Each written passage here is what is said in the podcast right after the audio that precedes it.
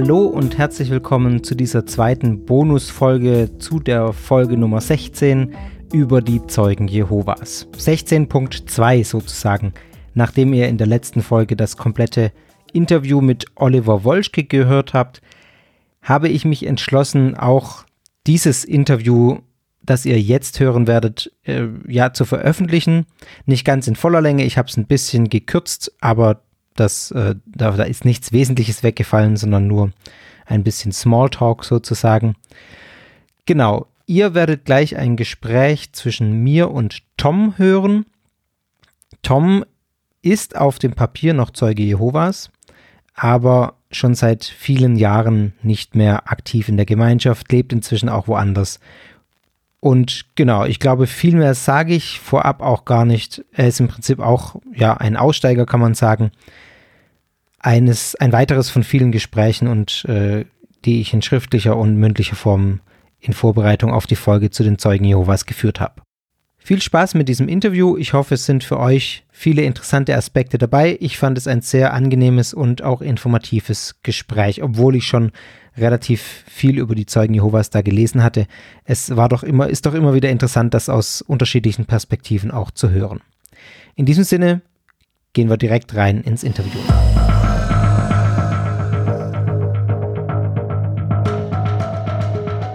Vielleicht sagst du ganz kurz mal, ähm, was deine aktuelle Situation ist, deine aktuelle, ich sag mal, Beziehung zu den Zeugen Jehovas. Ich bin auf dem Papier ein Zeuge Jehovas.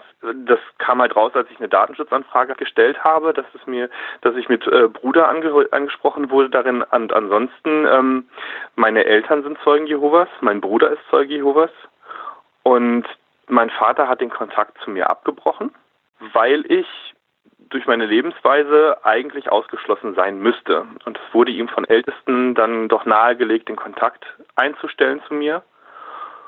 Und auch von seiner, mein Vater hat neu geheiratet, von seiner neuen Frau ist es auch, sie hat da sehr drauf gedrängt. Also wir hatten einmal noch ein Gespräch, nachdem er verheiratet war, neu mit ihr und dann kam sie auch rein, du weißt genau, sollst nicht mit ihm reden und äh, ja, dann musste er dann auflegen. Hm. Das heißt also zu deiner Mutter und deinem Bruder hast du noch Kontakt? Meine Mutter sehr eingeschränkt, zu meinem Bruder gar nicht mehr. Also das letzte Mal als mein Opa gestorben war und davor hatten wir uns über fünf Jahre nicht gesehen und nicht gesprochen.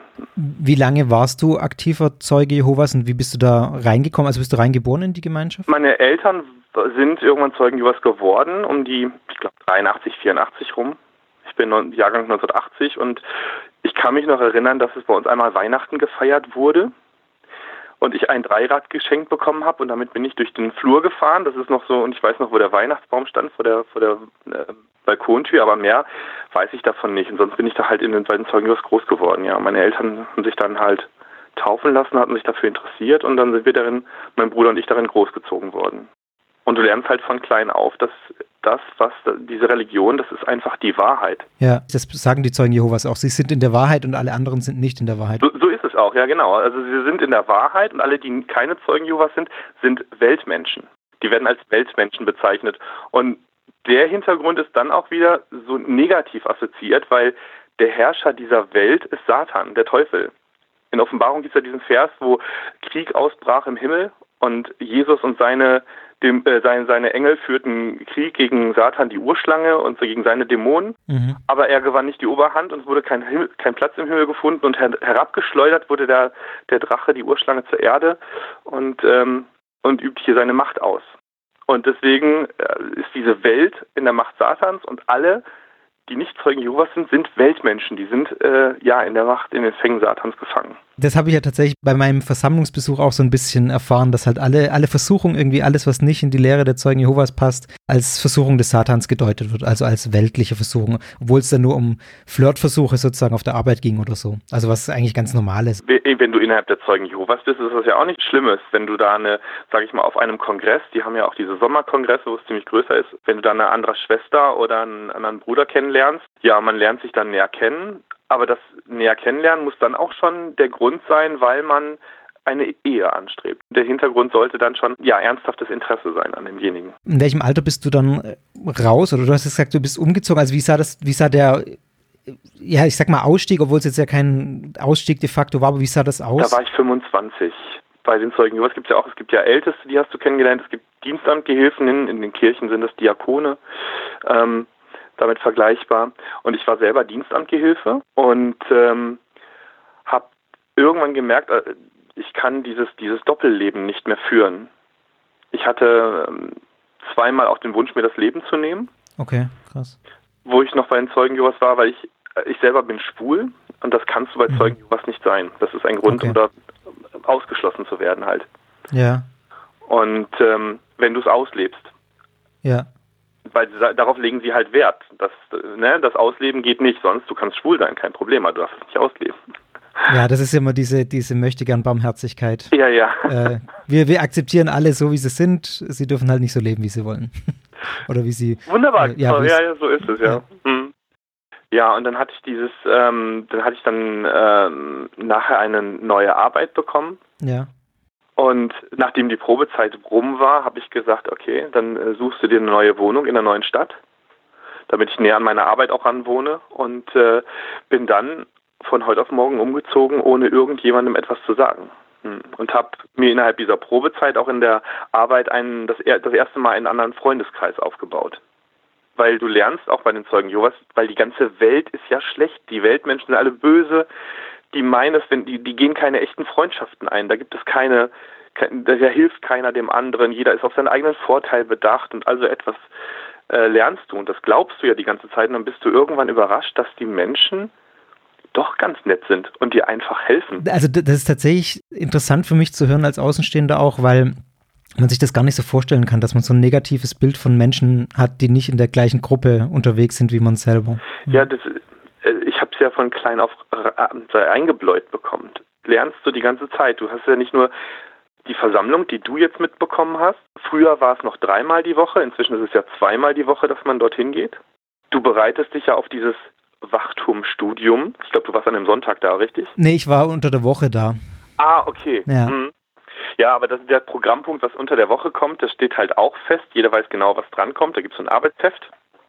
Und da bereitet man sich darauf vor. Das heißt, man liest vorher das zu Hause auch nochmal durch. Wenn diese Publikation raus, neu rauskommt, sollte man sich die auch durchlesen. Und dann gibt es auch noch in der Familie ein sogenanntes Familienstudium. Das heißt, da wird das auch nochmal irgendein Buch oder meistens oder man bereitet sich dann dabei auf eine Zusammenkunft vor. Da wird das dann auch alles nochmal gelesen und du wiederholst das Ganze immer wieder genau das, was dort steht. Und wenn du es immer wieder hörst, das selber sagst, immer wieder hörst, ja, hast du gut krass geantwortet, hast du richtig gesagt, dann glaubst du das, dann ist das so in deinem Kopf drin.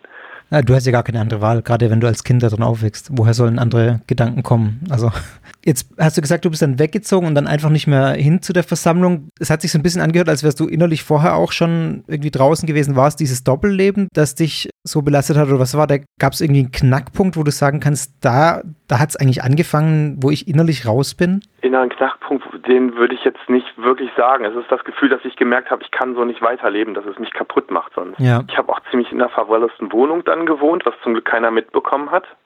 Ja, habe äh, hab nur gemerkt, dass das geht, das geht so nicht weiter. Ich, ich, ich bin, irgendwas stimmt mit mir ja selber nicht. Und das war der Grund zu sagen, ich muss da raus, weil das macht mich kaputt. Weil ich dann, ich hatte dann auch einen Freund kennengelernt, mit dem ich dann zusammen war, das durfte keiner wissen. Und äh, so dass man ja das wirklich verheimlicht hat alles, ja. Und das zu Menschen, die ja wirklich, wirklich nett und lieb zu dir sind, so wie du das dort auch erlebt hast. Ich war eine Zeit lang arbeitslos und konnte mir wirklich wenig leisten, hatte teilweise sogar äh, nicht genug zu essen. Und das kriegte man dann irgendwann mit, weil ich immer dünner geworden war.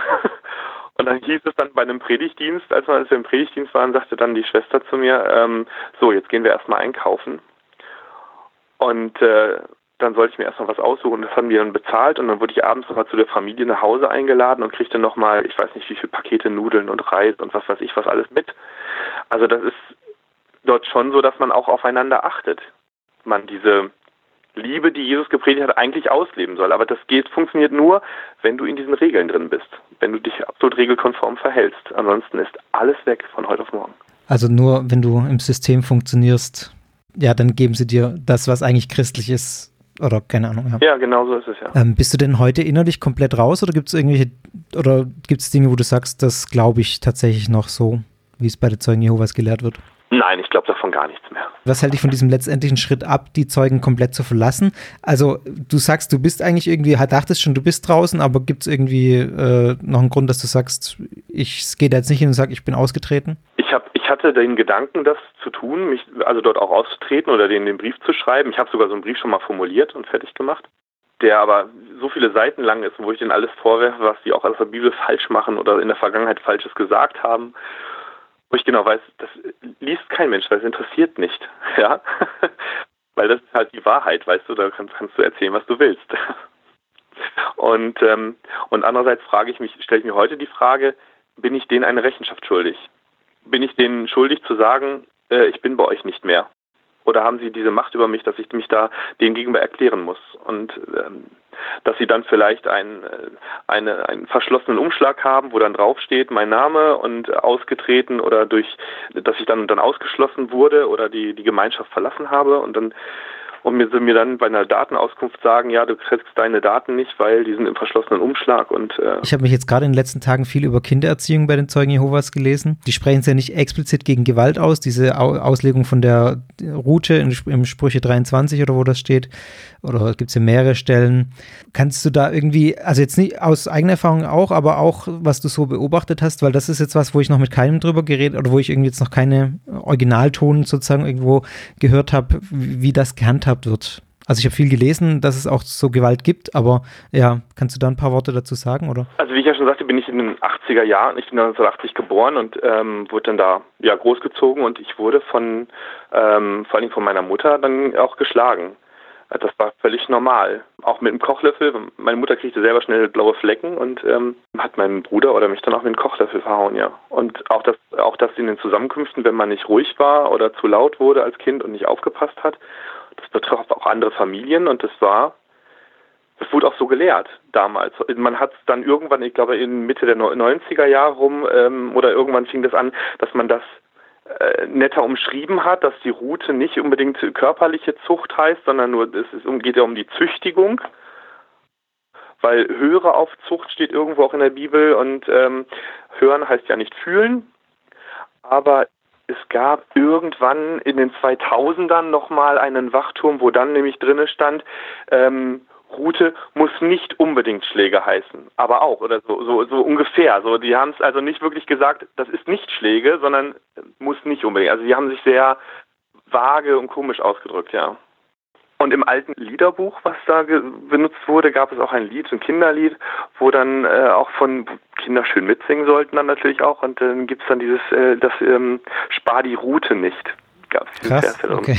Ja. Und du denkst als Kind, wenn du das mitsingst, so, oh. Ja, okay. Ja. Da singt man nicht so gern mit, zumindest nicht voller Überzeugung. Ähm, was sind denn für dich die, wenn du es so betrachtest, die, oder ich weiß nicht, vielleicht gibt es ganz viele, aber so die gefährlichsten oder schwierigsten Lehren bei den Zeugen Jehovas, was sind die, wo du sagst, das sind eigentlich die Dinge, die gehen gar nicht? Was? Ah, das ist also für mich inzwischen ist es unheimlich viel, muss ich ganz ehrlich sagen. Aber so ganz krass finde ich dieses nicht selber entscheiden können bei einer, wenn eine Bluttransfusion zum Beispiel notwendig sein sollte, dass man das nicht selbst entscheiden kann, ja. ob man eine Bluttransfusion nimmt oder das nicht. Das wird man ausgeschlossen, wenn man das macht. Ja, die Zeugen Jehovas sagen nicht, dass man ausgeschlossen wird. Das ist ja auch der, das nächste, was bei denen im Religionsrecht geregelt ist. Es gibt dort ja dieses Buch, was nur die Ältesten haben. Ja, dieses ält Hüte, ältesten Buch. Ja. Genau, ja. Hüte die Herde Gottes heißt das. Ah, ja, genau. Im, ja, Im Februar diesen Jahres ist übrigens ein neues Buch rausgekommen. Und ähm, da ist es auch, genauso wie im vorigen, vorigen Buch, auch schon so geregelt, wenn jemand freiwillig eine Bluttransfusion zustimmt und diesen Schritt nicht bereut. Also die Ältesten müssen dann untersuchen, stand er unter besonderem Druck oder so, haben die Ärzte sehr starken Druck vielleicht ausgeübt ja. und standst du nicht, äh, also und bereust diesen Schritt nicht, dann hast du dein, durch dein Verhalten gezeigt, dass du die Zeugen Jehovas verlassen hast. Und das wird dann bekannt gegeben. Und das sieht dann so aus, du warst ja unter der Woche abends da, da gibt es ja auch diesen Programmpunkt örtliche Bekanntmachung oder so etwas. Und da wird dann auch bekannt gegeben, wird dann der Name gesagt zum Beispiel jetzt Steffen Meyer oder irgendwas, ist kein Zeuge Jehovas mehr. Da wird nicht gesagt, du wurdest ausgeschlossen, weil du Kinder missbraucht hast oder weil du geraucht hast, das ist auch ein Ausschlussgrund. Rauchen? Ja, Echt? Rauchen ist ein Ausschlussgrund. Krass. Okay, das höre ich jetzt auch zum ersten Mal. Krass. Ja. Es hatte damals in meiner alten Versammlung hatte jemand, ein Jugendlicher geraucht, den hatte ich dann mal gesehen, das habe ich zu Hause meiner Mutter erzählt. Und sie sagte dann zu mir, ja, da musst du zu den Ältesten gehen. Und dann habe ich den Ältesten das erzählt, gepetzt. Und ein paar Wochen später hieß es dann, dass er kein Zeuge Jehovas mehr ist. Der wurde dann tatsächlich auch ausgeschlossen, ja. Krass. Also ob das der einzige Grund war, das kann ich natürlich nicht sagen, weil ich nicht äh, weiter irgendwie da in dem Verfahren dann drin war. Aber ähm, ja, und für mich war das dann als Kind völlig normal, den darfst du jetzt nicht mehr grüßen. Also zum einen ist es diese Bluttransfusion, zum anderen ist es dieses, dieses ähm, diese Zwei-Zeugen-Regel, vor allen Dingen, dass die auch bei Kindesmissbrauch angewandt wird. Ja, dass sie von sich aus dann auch bei, bei Kindesmissbrauch nicht zu den Behörden gehen müssen. Also ich finde, da sollte es ein Gesetz geben, dass äh, wenn, wenn eine auch eine Religionsgemeinschaft äh, weiß oder Kenntnis davon bekommt, da könnte womöglich was sein. Es gibt Strafverfolgungsbehörden, die das aufdecken, untersuchen müssen. Und hat auch eine Religionsgemeinschaft das zu melden, ob das die Zeugen Jehovas oder die Katholiken oder evangelische oder irgendwelche anderen Freikirchen sind, das kann mir völlig egal sein. Ich finde, das sollte völlig normal sein in einem Rechtsstaat, in dem wir leben. Auf jeden Fall, ja. Hast du meine volle Zustimmung. Danke. also du hast vorhin schon angesprochen, äh, mit dem die Gemeinschaft, wenn man funktioniert drin, gibt es andere Dinge, wo du, wo du sagst tatsächlich, das ist eigentlich auch gar nicht so schlecht bei den Zeugen? Bisschen provokante Frage. Ich habe ich, ich hab ja gesagt, dieses, es gibt ja dieses, oder was du schon erwähnt hast, dieses Love-Bombing, wenn man da frisch reinkommt und dieses hält, nicht so durchgängig die ganze Zeit voll an, aber das ist schon so, dass man aufeinander achtet. Und ich weiß noch, als wir, meine Eltern und mein Bruder und ich, wir waren im, Urlaub in den 90ern in Italien und äh, sind dann nach Süditalien gefahren und sind dann so von Jugendherberge zu Jugendherberge und hatten da und da übernachtet. Und man geht dann auch, obwohl man kein Wort Italienisch versteht, dort in eine italienische Gemeinde und äh, besucht dort die Zusammenkunft der Zeugen Jehovas die haben genau das gleiche Liederbuch, die haben genau die gleichen äh, Lieder, die sie singen an dem Tag auch. Das wird genau das gleiche besprochen und betrachtet. Das ist welt tatsächlich weltweit, okay. Weltweit genormt. Du kannst den Wachturm von hier mitnehmen, wenn du, was weiß ich, in Thailand im Urlaub bist und kannst dort, dann haben die genau den gleichen Wachturm dort, ja. Okay, krass. Weltweit gleich, zum gleichen, am gleichen Sonntag wird immer das Gleiche, es wird das Gleiche betrachtet. Darauf legen sie auch großen Wert, um uns zu zeigen, wir sind eine weltweite Bruderschaft. Bei uns gibt es keine Unterschiede, es ist überall das Gleiche. Nee, wie gesagt, wir waren dort in, in Italien dann in dieser Gemeinde und ähm, dann wurde dann gefragt, und wo kommt ihr her und äh, seid ihr auch getauft und so und ja, ja, wir kommen da und da und ah, schön, wo wohnt ihr denn? Und wir so, ja, wir sind in der Jugendherberge. Was? Unter Weltmenschen, das geht gar nicht. Ähm, hier ist eine Schwester, die hat eine große, eine große Wohnung, ihr Mann ist auch schon tot und die Kinder sind ausgezogen und die hat eine große Wohnung, da könnt ihr bei der wohnen. Und dann haben wir zwei Wochen wirklich kostenlos, die wollten kein Geld dafür haben, bei einer, ja, Glaubensschwester damals, äh, in der Wohnung gewohnt und das war völlig normal, da aufgenommen zu werden. Und wurde dann jedes Mal dann zum Essen bei dem eingeladen, dann bei dem. Das ist etwas, was dort wirklich toll ist und was dort wieder, wenn du gefragt hast, was ich als sehr kritisch ansehe oder was ein Knackpunkt ist, ist dann diese, dieser absolute äh, Wegbruch aller sozialen Kontakte. Dass von heute auf morgen, wenn diese Bekanntmachung in der Versammlung kommt, sowieso ist kein Zeuge Jehovas mehr, dass keiner mit dir reden darf. Und auch deine Eltern nicht oder deine Geschwister sollen keinen Kontakt mehr zu dir haben, wenn du eine eigene Wohnung hast. Ja. Ach so, ist es so, wenn man noch im Elternhaus wohnt oder so, äh, dann gibt es äh, ein Minimum an Kontakt natürlich. Dann könnte man noch normalen Kontakt haben, ja, das ist dann auch mit könnte und ähm, hm, aber derjenige soll schon merken, dass er sich falsch verhalten hat. Und es gibt auch ein, ein Video vom Sommerkongress, ich glaube 2016, oder 2017, wo dann äh, eine Familie auch gezeigt wurde, wo die Tochter noch zu Hause gewohnt hat. Sie hat dann, äh, sie wurde ausgeschlossen und dann hat der Vater auch der Familie darauf gedrängt, dass sie doch die Wohnung zu verlassen hat. Und wo sie von dem Moment, wo sie diese Wohnung verlässt, die, die Eltern keinen Kontakt mehr zu der Tochter haben. Und das wird auch hervorge dass man das sich daran halten sollte. Ähm, auf diese Weise würde man seine Treue Jehova Gott gegenüber zum Ausdruck bringen auch. Und wenn du Jehova Gott nicht gegenüber treu bist, was macht er dann, wenn er dann auf der Erde eingreift? Dann wird er dich vernichten, ne? wenn du nicht treu ihm Also das ist grausam. Das ist wirklich ja. grausam. Hattest du da auch tatsächlich Ängste ähm, in deiner Jugendzeit, dass Armageddon kommt und du nicht überleben wirst und ins Paradies auf Erden einziehen wirst? Die Gedanken habe ich gehabt, ja. Ich habe auch manche Nacht zu Hause natürlich, vor allem in der Pubertät zu Hause ge ge geweint und mich im Schlaf geweint und zu Gott gebetet, warum ich diese Gefühle habe. Ich genau wusste, dass die falsch sind. Also mit Bezug auf dein Schulsein? Genau. Ja, okay. Ich habe Kontakt gehabt mit auch ein paar anderen äh, Ex-Zeugen, die dann gesagt haben, dieses Lovebombing, das ist aufgesetzt, das ist äh, nicht echt, das hat, hat System sozusagen. Dem dachte ich, würde ich schon auch zustimmen, das ist natürlich irgendwie gewollt so, aber dennoch hatte ich das Gefühl, dass es ehrlich ist, sage ich mal. Also, dass die jetzt nicht sich denken, oh, da ist ein neuer, den muss ich jetzt Lovebomben. Sondern dass äh, dieses Lovebombing oder diese Zuwendung, dieses äh, tatsächlich aus einem auch ehrlichen Interesse entspringt oder nach einem ehrlichen, von mir aus auch missionarischen Gedanken. Also, die wollen mich natürlich retten, keine Ahnung. Die wollen mich äh, auf Jehovas Seite bringen. Aber dass es schon auch eine ehrliche Sache ist. Täuscht, täuscht das oder wie, wie würdest du das beschreiben? Also, wenn ich jetzt selber an, an, an mich denke, würde ich sagen, dass es, dass es echt ist, weil man sich natürlich freut, dass jemand noch diesen, diesen Weg in die Wahrheit gefunden hat, solange Gott noch hier uns Menschen Zeit lässt, seinen wahren Weg zu finden, ja, und, äh, und eben gerettet zu werden, dass man sich freut, Mensch, da hat es noch jemand geschafft, wie schön. Ja. Und da freut man sich und, und heißt den auch ganz herzlich und ganz ehrlich willkommen. Nur das, was dann so ein bisschen dieses Falsche vielleicht sein mag oder was viele als das Falsche beschreiben, ist, ähm, wenn du diese, also bei denen natürlich den studierst, die sagen, es ist ein Bibelstudium, dabei ist es eigentlich nur ein Studium an ihrer Literatur und ihrer Glaubenslehren, die du dann eigentlich verinnerlichen wirst und mit der Zeit und dich dann dahin taufen lässt, dann ist es ja so, dann gehörst du ja irgendwie dazu und dann lässt dieses extreme begrü extreme freundlich auch ein bisschen nach. Es gibt natürlich, wie in jeder anderen Gemeinde, gibt es da ja auch Streitereien untereinander oder dass die eine Familie vielleicht nicht so kann mit der anderen oder sowas. Das gibt es ja auch. Das sind ja auch Menschen. Das ist ja ganz normal dort. Dann ist das, lässt das halt vielleicht dann auch etwas nach. Und nachher, dass man auch, vielleicht, dass es dann so ein bisschen in die Richtung geht, das war bei meinen Eltern irgendwann so, meine Eltern hatten sehr viele Eheprobleme, dass es da hieß dann, ihr kennt die Bibel, ihr wisst, wie ihr euch zu verhalten habt. Fertig. Und da kriegst du keine weitere Hilfe. Und wenn ihr euch nicht daran haltet, dann gibt es auch den, dass man jemanden bezeichnet hält. Das heißt, man wird nicht ausgeschlossen, aber es wird trotzdem jemand so eindeutig in einer Zusammenkunft beschrieben, dass man genau weiß, wer gemeint ist und dass man auch zu so jemandem den Kontakt einschränken sollte. Schon noch so, dass man denjenigen grüßt und so und vielleicht auch dann sich verabredet, um Predigtdienst zu gehen, aber erstmal nicht viel mehr Freizeit mit demjenigen verbringt, auch weil der, der obwohl er in der Gemeinschaft der Zeugen über ist, ist er trotzdem zum Teil schlechter Umgang. Nicht, dass das Schlechte auf dich abfärbt.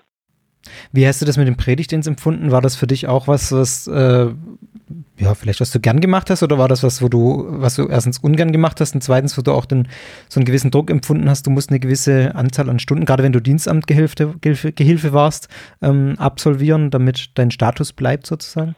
Also damit dieser Status, damit du diesen auch bekommst oder auch damit er bleibt soll, musst du natürlich einen, einen Mindeststundenanzahl äh, erreichen. Das brauchst du aber generell, um irgendwelche Vorrechte in der Gemeinde wahrnehmen zu können. Also so war das damals, ich weiß nicht, ob es inzwischen ein bisschen gelockert haben. Du musst mindestens den Versammlungsdurchschnitt erreichen. Der war in meiner Gemeinde damals war der so bei zwölf Stunden im Monat. Bist du predigen gegangen, so viel, zwölf Stunden im Monat. Du musst ja jeden Monat auch einen, einen Berichtszettel abgeben, wo dann draufsteht, wie viel äh, Stunden du predigen warst, wie viel Rückbesuche, also wie viele Personen du nochmal wieder erreicht hast, weil vielleicht die eine Frage hatten oder irgendetwas wie viele Studien du durchgeführt hast, wie viel Literatur du abgegeben hast und sowas alles. Hm. Hast du den gefälscht oder hast du den immer ehrlich ausgefüllt? Ich habe ihn irgendwann auch gefälscht, ja. Interessant, ja, das ist, finde ich interessant zu hören. Ich habe mit Oliver Wolschke gesprochen und der hat mir nämlich auch erzählt, oder beziehungsweise hat er auch in seinem Buch geschrieben, dass er den gefälscht hat. Von daher ist es interessant zu hören, ob das irgendwie eine Einzelperson war oder ob das vielleicht auch häufiger vorkommt, dass man da ein bisschen schummelt. Nee, ich hatte das dann auch, also ich habe das nicht, das war bei mir nicht immer der Fall, aber manchmal hatte ich mich geschämt, dass ich nicht mehr Stunden gemacht habe und äh, ja, bevor ich da irgendwie ein Gespräch hatte, dann habe ich dann da einfach mehr drauf geschrieben, als ich getan habe, ja. Aber meistens stimmte schon, aber ich habe ihn auch öfter schon mal gefälscht. Ja, zum, zum Schluss vor allem dann, weil es bei mir im Kopf schon der, das war, dass ich da raus will. Dann war das natürlich. Und ich hätte tatsächlich damals dann auch dieses Kontaktverbot äh, daran gehindert, einfach rauszugehen? Oder was war das, das bei dir so lang, oder dass du so lange auch in diesem Zwiespalt gelebt hast? Vor allen Dingen dieses Kontaktverbot, ja. Also dieses, ähm, alle Menschen, die ich ja wirklich mag, die meine Freunde eigentlich sind, zu verlieren. Also das kann man sich ja, sag ich mal, so normal in dieser Welt nicht vorstellen. ja, da ist es, da ist es nicht normal, dass man sich von heute auf morgen nicht mehr meldet oder von heute auf morgen einen nicht mehr grüßt und kein, keinerlei Kontakt hält. Das ist nicht, das ist, das, das kann ja kein Mensch nachvollziehen. Sogar, dass sich Eltern gegen ihren, gegenüber ihren Kindern daran halten. Das kann ja kein Mensch verstehen. Aber das war dort normal und das war eine, eine reale Angst, die ich dann hatte. Alles, vor allen Dingen Freunde, man hatte ja auch nur Kontakt innerhalb dieser Gemeinde, dieses alles zu verlieren. Ja. ja, es ist ja auch so, dass die Gemeinschaft, also wenn, wenn ich mir das anhöre mit so viel Stunden Predigt, äh, äh, Quatsch, ähm, Bibelstudio mit Freunden oder mit, mit der Familie, dann die Versammlung zwei, dreimal die Woche, dann irgendwie, also das ganze, ganze soziale Umfeld spielt sich auch nur bei den Zeugen Jehovas ab. Wie ist denn dein Blick auf Zeugen Jehovas heute? Ist es Mitleid, ist es Ärger, ist es, ja? Über die, diese, diese, diese Institution der Zeugen an, an sich, die haben mir viel genommen in meinem Leben. Das, da bin ich schon, schon sauer drüber. Ja, klar, ich bin verärgert. Ich bin, ich, ich würde sie am liebsten verbieten, das muss ich ganz ehrlich sagen. Also ich kann es ich kann's nicht verstehen, dass durch eine Organisation hier in Deutschland eine Körperschaft des öffentlichen Rechts ist, die so massiv in die Menschenrechte und in die Freiheit der Person, in das Leben eingreift, wenn man auch ans Blutverbot denkt, dass das anerkannt ist. Das kann ich nicht verstehen. Das ist das eine. Und das andere ist, die Menschen, die da drinnen sind, die können nichts dafür. Die sind selber genauso gefangen, wie ich selber ja auch früher war. Ich habe auch jemanden verpetzt. Ich habe äh, die, Leute, die ausgeschlossen waren, die habe ich auch genauso gemieden und ähm, weil ich dachte, das ist das Richtige. Und die, die das heutzutage da drin sind, das glauben, die sind darin einfach gefangen. Ja, die können da ja nichts für. Gerade vor dem Hintergrund, wie würdest du sagen, soll man mit aktiven Zeugen Jehovas auch als Außenstehender umgehen? Also man hört ja immer so von Leuten, die dann auf die Zeugen Jehovas zugehen, ganz absichtlich in den kritische Fragen stellen oder von mir aus auch beschimpfen. Dass man das jetzt nicht machen sollte, ist klar. Aber wie würdest du sagen, geht man am besten mit Zeugen Jehovas um, um sie vielleicht aufzuwecken, sage ich mal? Oder ist das gar nicht der richtige Weg? Was, was sind da deine Gedanken dazu? Ich weiß nicht, ob man jemanden wirklich aufwecken kann. Die Idee hatte ich ja auch. Ich wohne jetzt hier in Berlin. Irgendwann sind die Zeugen Jehovas auch bei mir an meiner Tür gestanden. Die wissen das hier von mir ja alles nicht, meine Vergangenheit. Und dann habe ich mich mit denen einfach nett unterhalten, weil ich weiß ja noch, wie es war, wenn man geklingelt hat und so weiter. Und dann dachte ich so, weil wenn ich beim Zeugen was drin bin, kann ich diese Lehre, kann ich ja, darf ich ja nicht in, in, in, ja, in Frage stellen. Ich darf darin keine Zweifel äußern. Also wirklich sagen, das ist doch falsch. Das kann man, ich, Zweifel äußern an sich, jeder Zeuge was wird sagen, natürlich darfst du darüber zweifeln und darfst darüber reden. Aber zu sagen, zum Beispiel die Bluttransfusion das, das ist nicht richtig. Die Bibel lehrt doch, wenn ich den ganzen Zusammenhang sehe mit dem Blut, lehrt sie was völlig anderes. Und ich würde eine Bluttransfusion nehmen.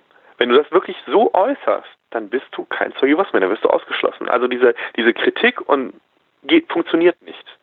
Die hat Grenzen.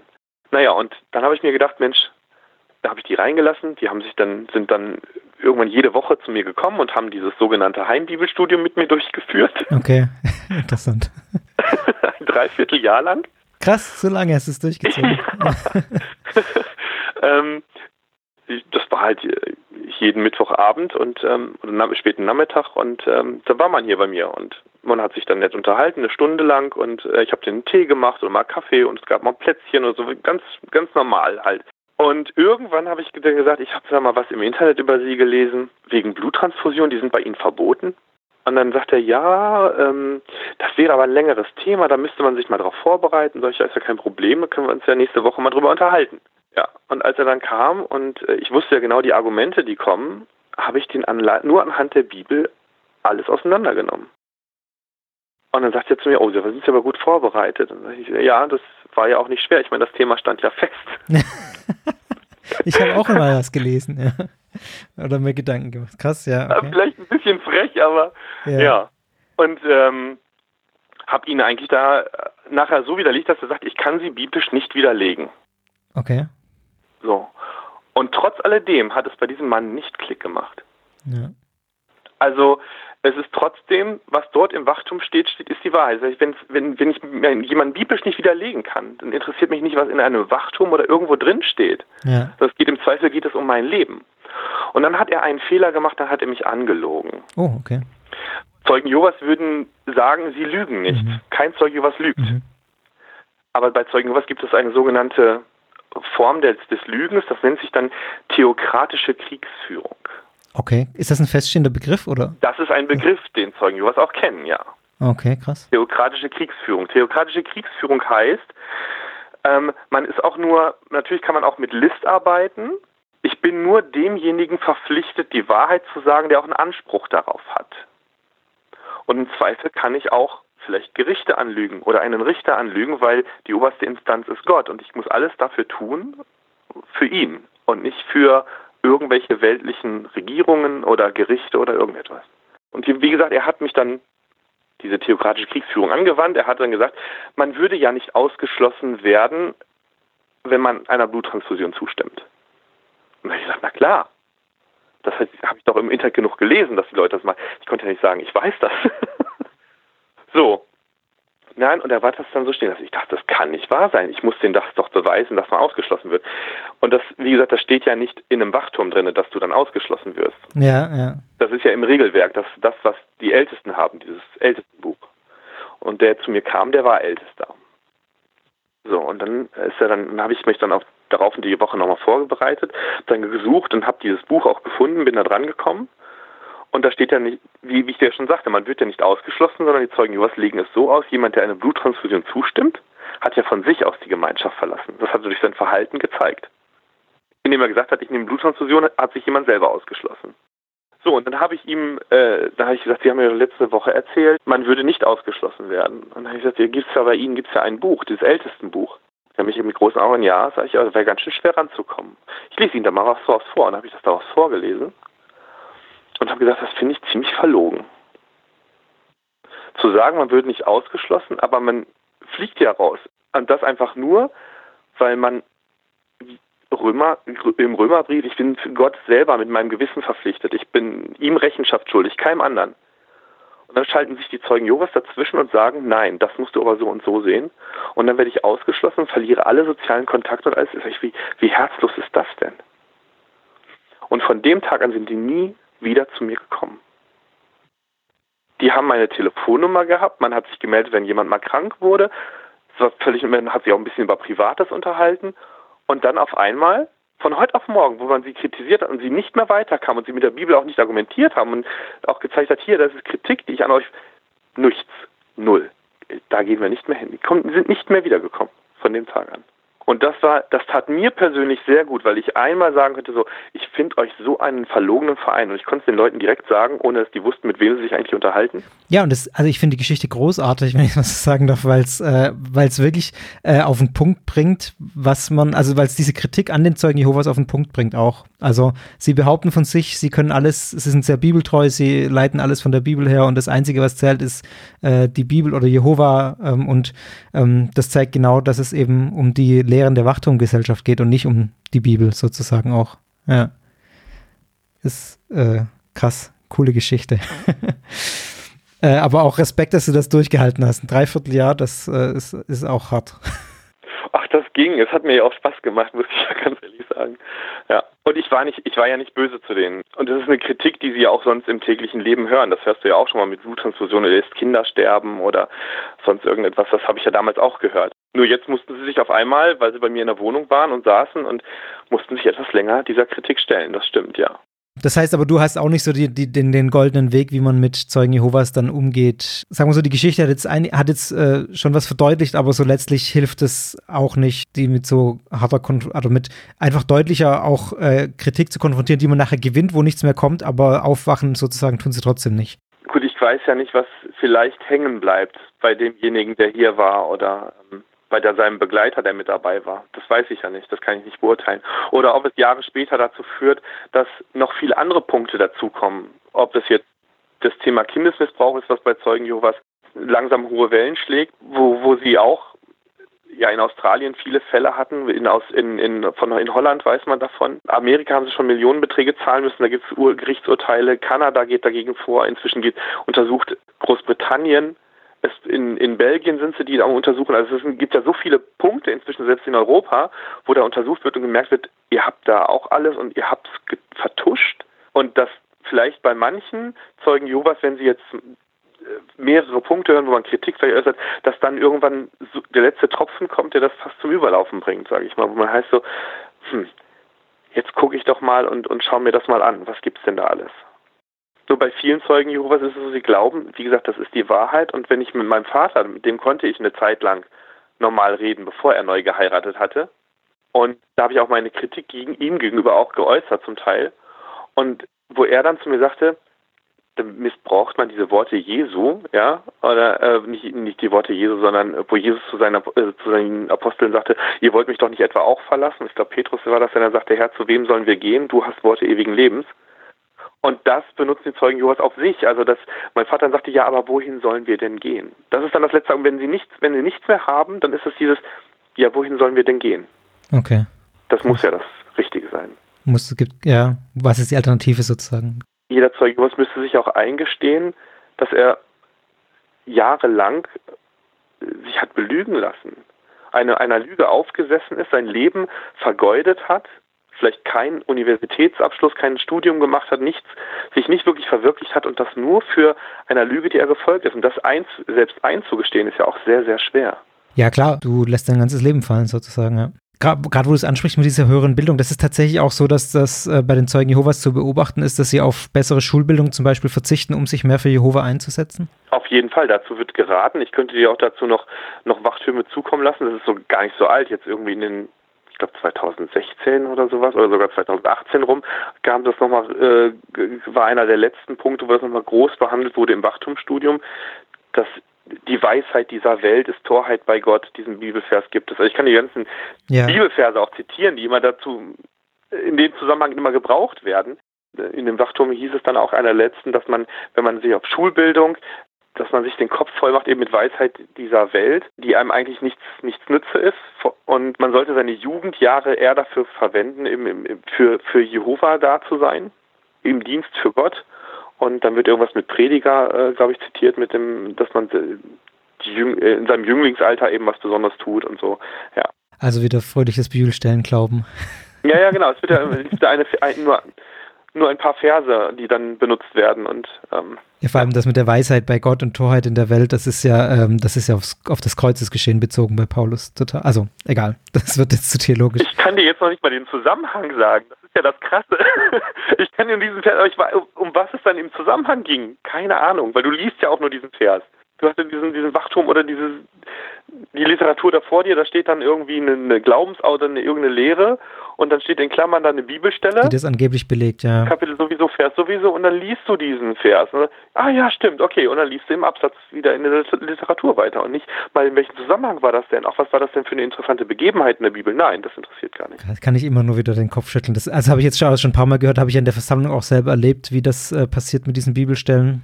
Ja, Genau, ich habe noch äh, zwei Fragen hier. Eine Frage noch, äh, bist du irgendwie aktiv auch in der Aufklärung? Ich frage deswegen auch, weil du gerade auch immer sehr viel sagst, was, was in den letzten Jahren war. Das heißt, du verfolgst es offensichtlich nach. Ist das, weil es dich persönlich einfach beschäftigt, wegen deiner Vergangenheit, oder bist du auch irgendwie äh, äh aktiv in der Aufklärung über Zeugen Jehovas? Oder ist das wegen deinem Status als noch Mitglied nicht möglich, oder? Also ich bin Mitglied in dem ähm, Hilfeverein JW Opferhilfe. Ah ja, okay, den kenne ich, das jw.help.help.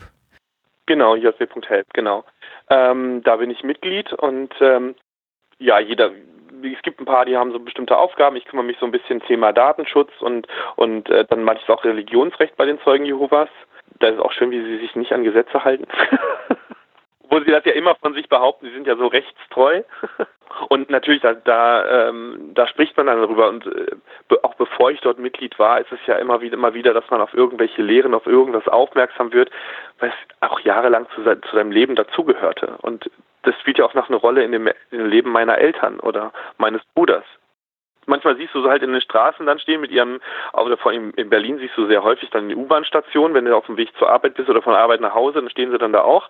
Und ähm, dann denkst du, was haben die jetzt wieder für ein Thema? Das kann doch nicht wahr sein. Und dann guckst du dir das an und äh, ja.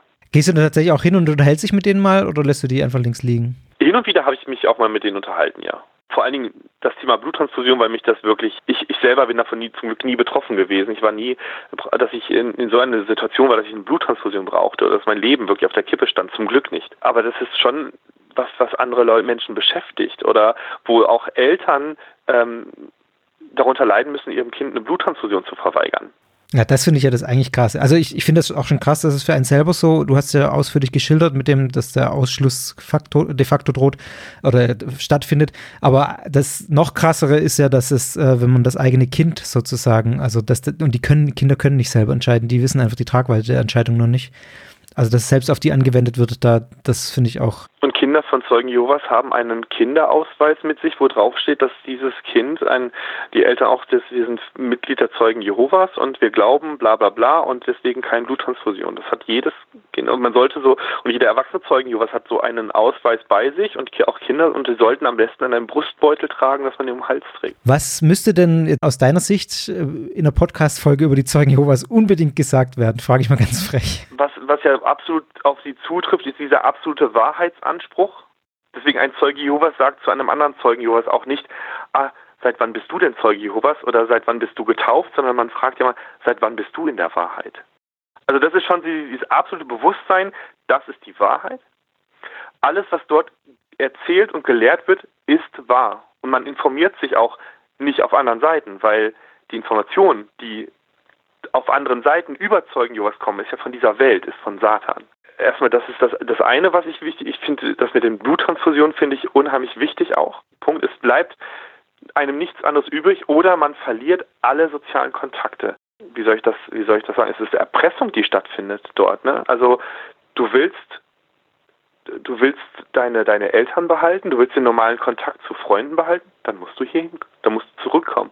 Du kommst ja nicht zurück, weil du gemerkt hast, ah, das ist die wahre Religion, das ist, ich liebe Gott oder irgendwas. Es ist, du gehst zurück, weil du, äh, ja, weil du, weil du alle, alle, alle Freunde verlierst von heute auf morgen.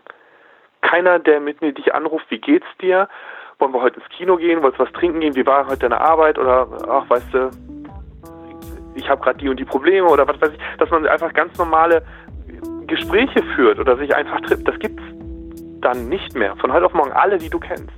Und das ist so grausam. Das kann man sich nicht vorstellen. Das ist Tom, ganz herzlichen Dank für deine, äh, für deine Offenheit, für deine Bereitschaft, mit mir ähm, hier ausführlich auch nochmal zu reden. Alles Gute. Tschüss. Schöne Woche noch. Ciao.